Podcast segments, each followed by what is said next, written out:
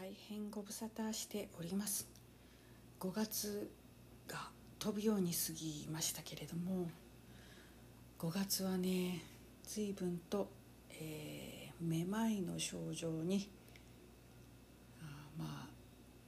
左右されたっていうか苦しんだほどじゃないんですけれどもずっとふわふわふわふわしていたりしてなかなかあの日常生活がうまく回らないような感じであの体調がちょっと思わしくなかったんですけれども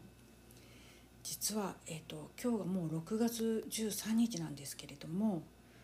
今日はねあの不思議な場所に行ってきたのでそのお話をしたいと思います。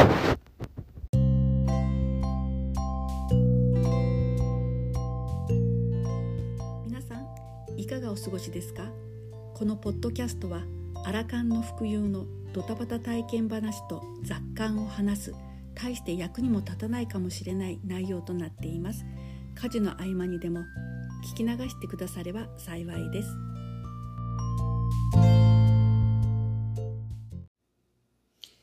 長崎県の川棚町っていう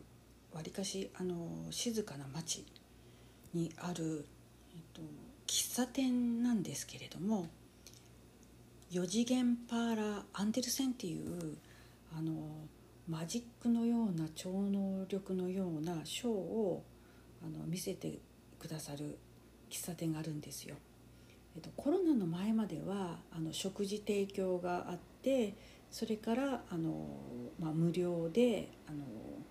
マジックのような超能力のようなその不思議なショーを見せてくださってたんですけれどもあのコロナの後からなのかな？最近はもうあの食事の提供をやめていらっしゃっててもうショーのみあの今度有料で見せていらっしゃるということだったんですね。でこのねあの予約席の予約が必要なんですけどこれがねもう最近はもう本当に予約取れないらしいんですよ。で私は18年前ぐらいにあの一度行ったことがあったんですよね。その時はあの食事をしてそれからあのしばらく待つとあのおもむろにショーが始まるっていう感じだったんですよね。でも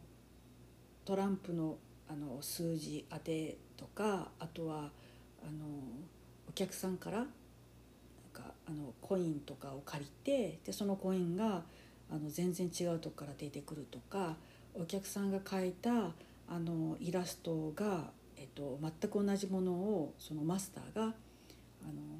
描いて見せてそれがもう寸分たがわず全く同じ図だったとかなんかあのマジックにしてはどう種なんどうやって種を入れるんだろうみたいなことが多かったんですよね。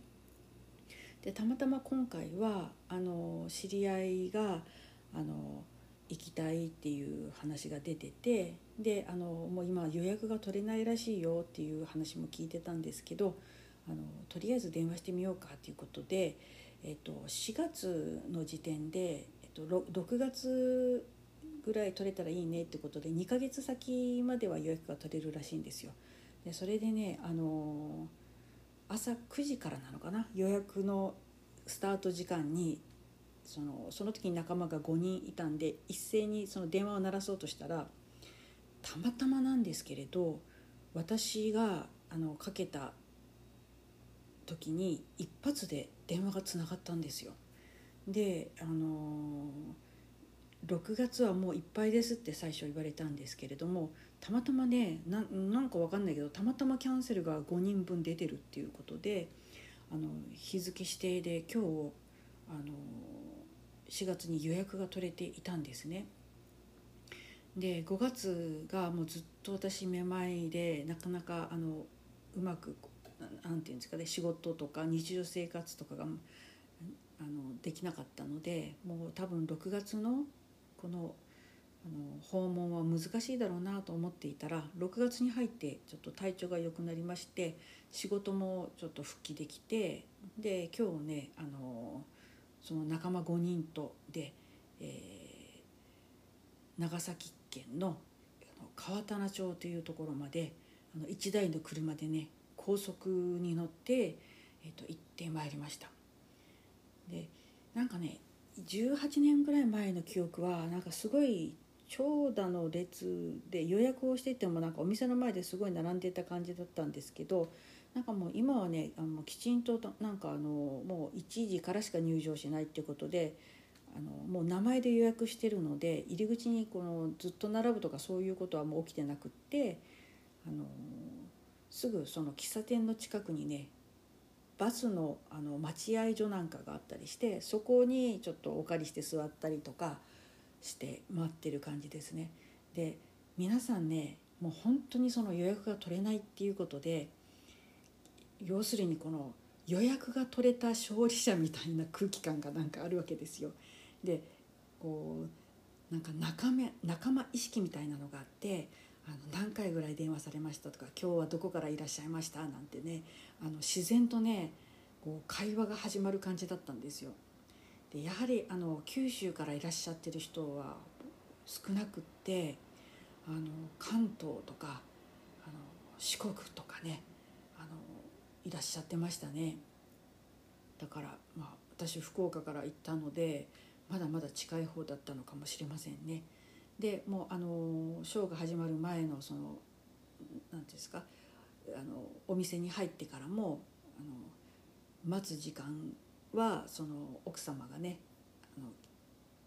なんていうか座席を決めたりとかあのお水を出したりとかねあの混乱しないようにねこうきちんと取り決めがされてるような感じでもう座席もね全部奥様があのここに立ってとかあのカウンター席がね5席ぐらいあってあとはあのその周りに座れる人とあと立ち見席みたいな感じなんですよ。25人ぐらいなのかな？まあまああの狭い喫茶店の中にひしめき合うようにねカウンターの中に立つマスターを必死で見つめるっていう感じなんですよ。でおもむろに登場されたマスターはね18年前に拝見した時とほぼ変わらないっていうかいや逆になんか若返っていらっしゃるような感じであの全然ね年取っていらっしゃらない感じなんですよ。でも話術がものすごく長けてらっしゃっててあのお話が面白いし本当にあのテレビのねあのバラエティーショーを見てるような感じでもうずっとあのお話がね次から次へと出てきてあのちょっとねオチがあったりダジャレ言ってみたりとかあのされるんですよ。真剣に私たち立って食い入るように手元を見つめていたら急に笑わかされたりなんかねするわけなんですよ。であのもうね1時半から5時までなんで3時間半もうほぼもうぶっ通しで次から次に手品のような超能力のようなことが繰り広げられるわけなんですよ。でなんかこう半分夢見てるんじゃないかみたいなことがね目の前でね起こるんですよ。例えばねあの普通の輪ゴム？輪ゴムを「これは何色に見えますか?」って言ってて普通の輪ゴムの飴色の輪ゴムだがあの色が変わりますって言ったらあの触りもしないで何もあのタッチも何もなくテーブルの上にある輪ゴムが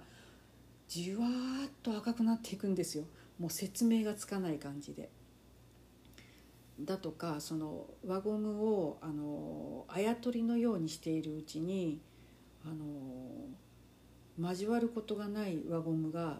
途中クロスして取れなくなってしまったりとか取れなくなってしまったかと思うと瞬時で元に戻るとかなんかもうそんなの序の口であのもうねあまりにも記憶が追いつかないぐらいなあのすごいあの超能力を見せられたんですけれど一番私がびっくりしたのはあの小さな100均とかで買う小物入れの透明のあのジッパー付きの小物入れの中に生卵1個とあと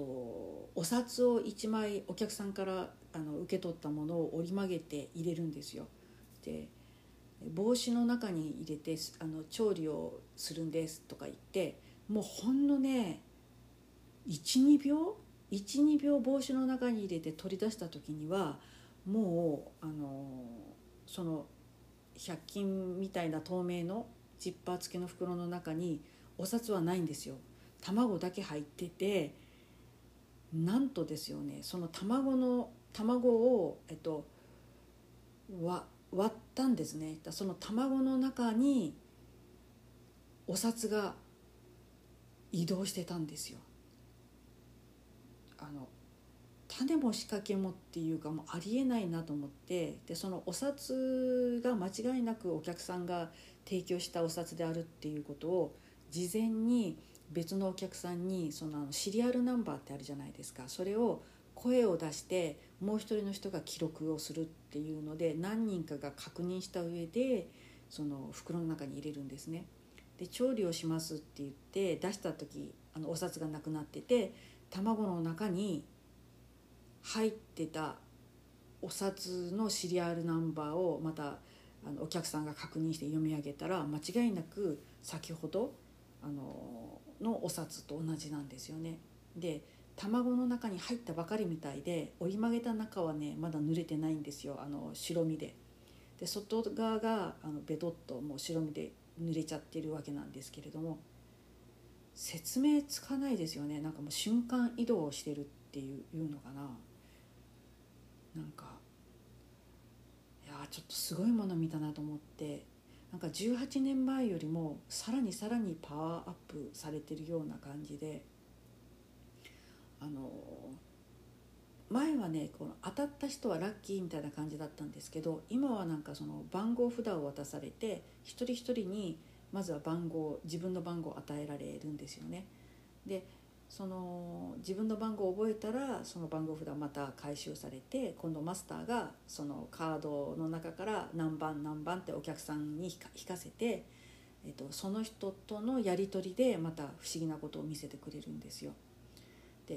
私の番に当たってであなたはあのロト6とかロト7とかそういうのやりますかって言われてやらないっていう話をしたら、えっと、あなたが思い浮かぶ番号をね4桁一つずつ言ってみてって言われてその場で思いついた番号を4つ言ったんですよ。でそれを一番前のカウンターのお客さんがメモ帳に私が言った番号を書き写したんですね。そしたら、えっと、マスターが自分の財布の中だったかな？からなんか鉛筆書きで書いたメモをあの出してきてえっとあなあなたが書く数字はこの数字ですっていうのが出てきてその数字は先ほど私が言った数字と全く一緒だったんですよね。どういうからくりみたいな感じですよね。とかあと初対面のお客さんに次々とそのあの下の名前でね「あの何々さん何々さん」って言ったり「あなたの出身どこそこですよね」って言って例えばあの福岡県だったら福岡県の人口はってもう本当縦板に水のようにこう細かなデータがどんどんどんどん出てくるんですよね。でだんだんだんだん佳境に差し掛かってきてあのお客さんと一体になりながらあのルービックキューブなんかをこうなんていうかな触っていくっていうようなあのママジックのような超能力をあの見せてくれた時にとにかく途中でトイレに立つ立たないで立つ人はいないようにしてくれって言われてどうもその線が切れるからっていうような言い方をマスターされたんですよ。あの宇宙とはおっしゃらなかったけどなんかその相手の脳の中に入るみたいなえっとなんだろうな通信宇宙に通信して宇宙からその人と通信するみたいなまあちょっと連絡網みたいなものがあってそれをこうつながりながらルービックキューブをあなたのルービックキューブを右に1回回して左に回してとかってそこでこう離れたところからマスターはこうちょっと半分目を閉じながらおっしゃるんですよ。で離れたそのお客さんは言われた通りに右にひた、まあ、時計回りに回したりとか言われるようにやってたら最後は全面揃ってるっていうやつなんですけどただこのとにかくそのその場から周りの人が動いちゃうとその線が切れるっていうのが私の中に結構あのこうなんか響いてあやっぱりちゃんと見えない何かとつながって本当にこう当てずっぽうとかあの種があありありようがないようなことされてる、まあ、超能力というのをやられてるっていうのはあのやっぱり何かとつながって見えないなんていうかラインみたいなものとつながってえっとルービックキューブを全面揃えるにはあの方が持っているものを右に回してとかっていうのがこう感じられるのか見えるのか聞こえるのか分かんないけどそういうなんかことなのかしらなんて思いながらねあの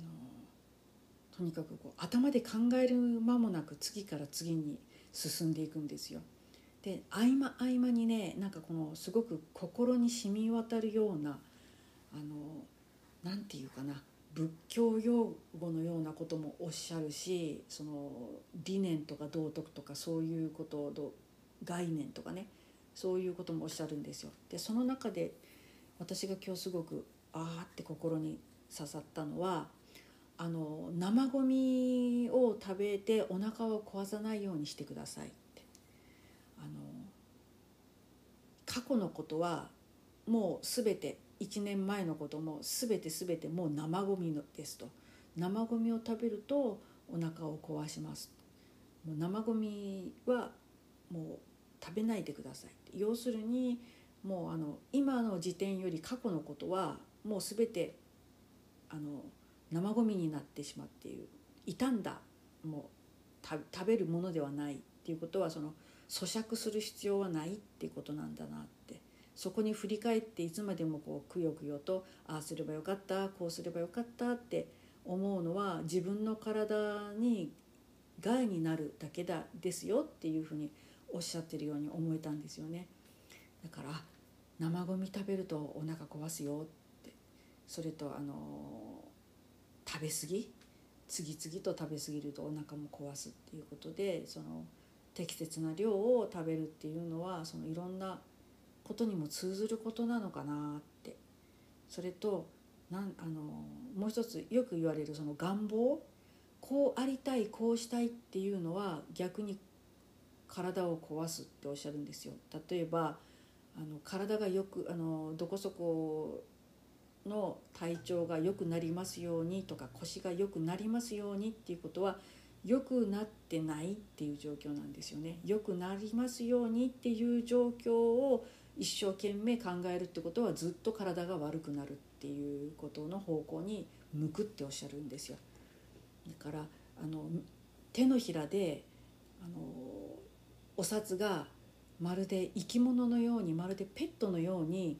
あの感情を持ったように飛んだり跳ねたりするんですよねあのマスターの手のひらとかあとはタッパーの中に入れても出してくれ出してくれってこう動き回るような感じなんですよ。でタッパーの蓋を開けたらピューンってあのマスターの手に止まるんですよね。なんかこう虫鳥とかなんかペットみたいな感じで動くんですよ。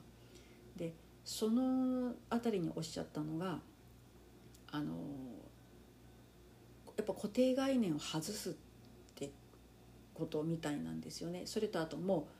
こうななりたいとかなるかなとかじゃなくってもう事実としてそこで認めるなったっていうだからそのお札は自分の手にもう乗ったっていう状況を確信するっていうことがその現実化する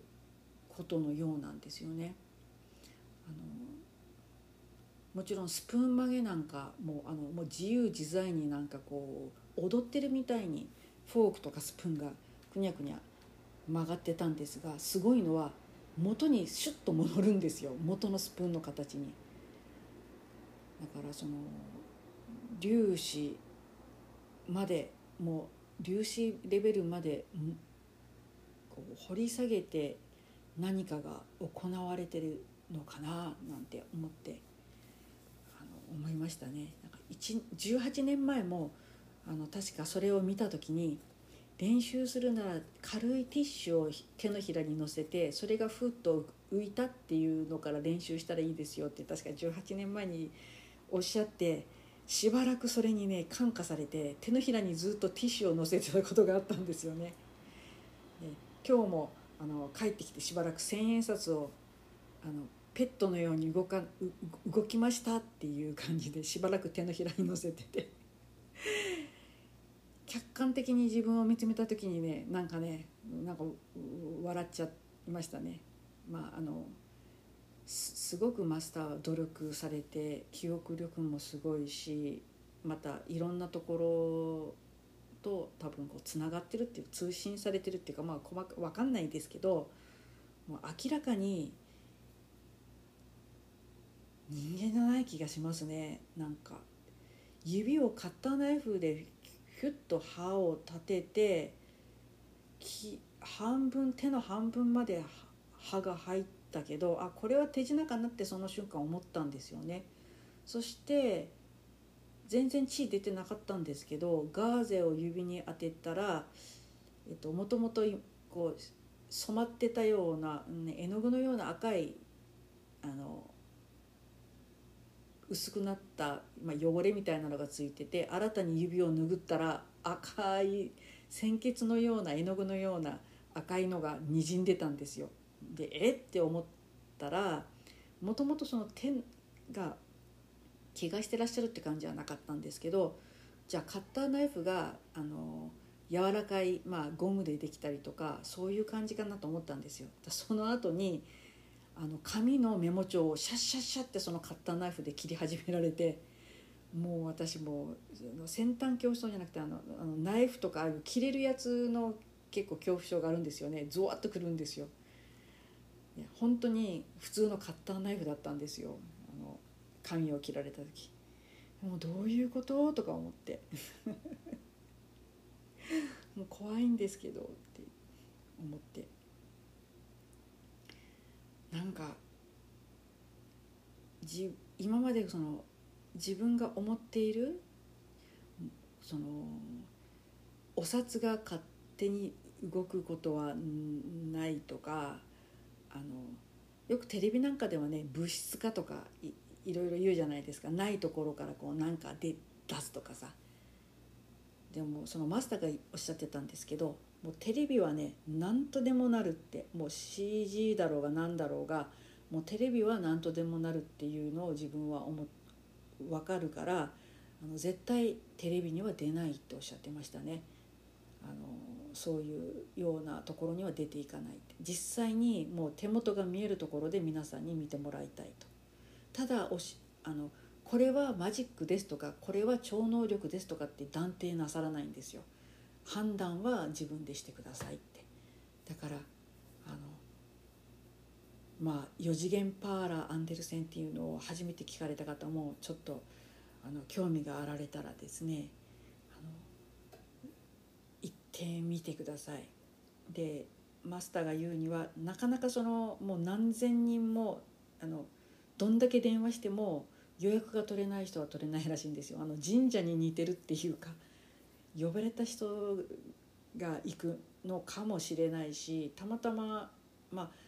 たまたまっていうのは絶対ないあのもう必然しかないっておっしゃってたんですけど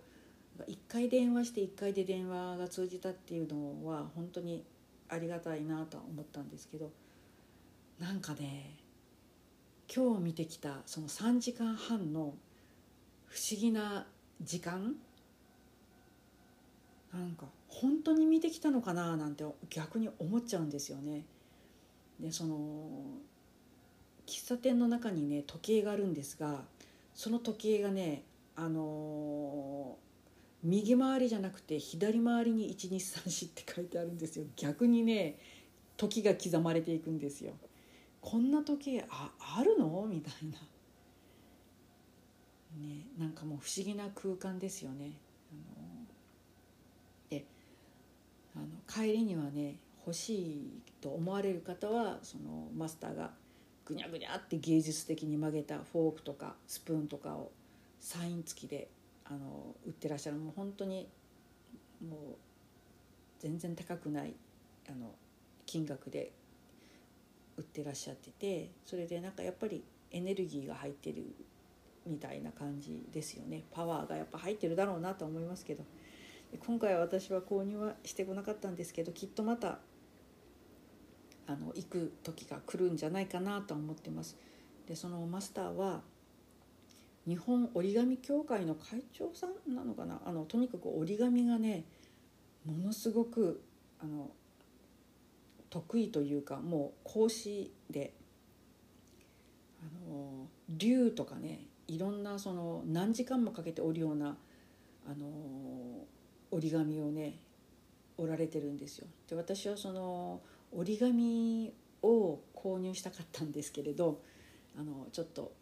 売る用の折り紙はあの置いていませんって、まあ、おっしゃって、まあ、そうだろうなとは思いながらなんかあの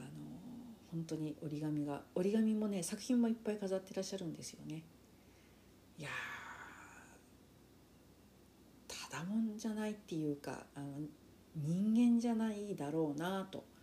思ってます。そしてもうお店の中にね芸能人の、まあ、有名人の写真がもうずらーっと貼ってあっててもうもうびっくりする感じではありますね。なんか興奮冷めやらぬ感じではあるんですけれどもあのさっきね話してたらマスクの調子が急にこもって聞こえなくなっちゃったりしたんですよね。それもなんかマスターのエネルギーとか 何でもとりあえずしばらくはそう思っちゃうかもしれませんね。でも世の中はまだまだ何て言うか全然わかんないこともあるし隠れた能力もあのすごいポテンシャル的にはどの人も、まあ、私も持ってるんじゃないかしらってあこうちょっと思う一日でした。うん。千円札をちょっとあのくるくる回すのは無理にしてもティッシュがちょっと動いたりしないかなって。今日はねちょっとそれに浸ってあの しばらくあのあやかってなんかちょっと楽しみながらやってもいいかしらと思っております。どうかあの6月からねもうジメジメした日々が続いてあと暑かったりねしますのであの熱中症にならないように皆様も健康に気をつけてどうぞお互いに生ゴミは食べないようにそして明るく笑って生きていきましょう。それではまた。はい。今日の話はいかがでしたか？人生いろいろあるけれど困難にぶつかってもそれをひっくるめて楽しんで幸せになっていきましょう。それでは飛んだお耳汚し失礼いたしました。次回またお会いしましょう。さよなら。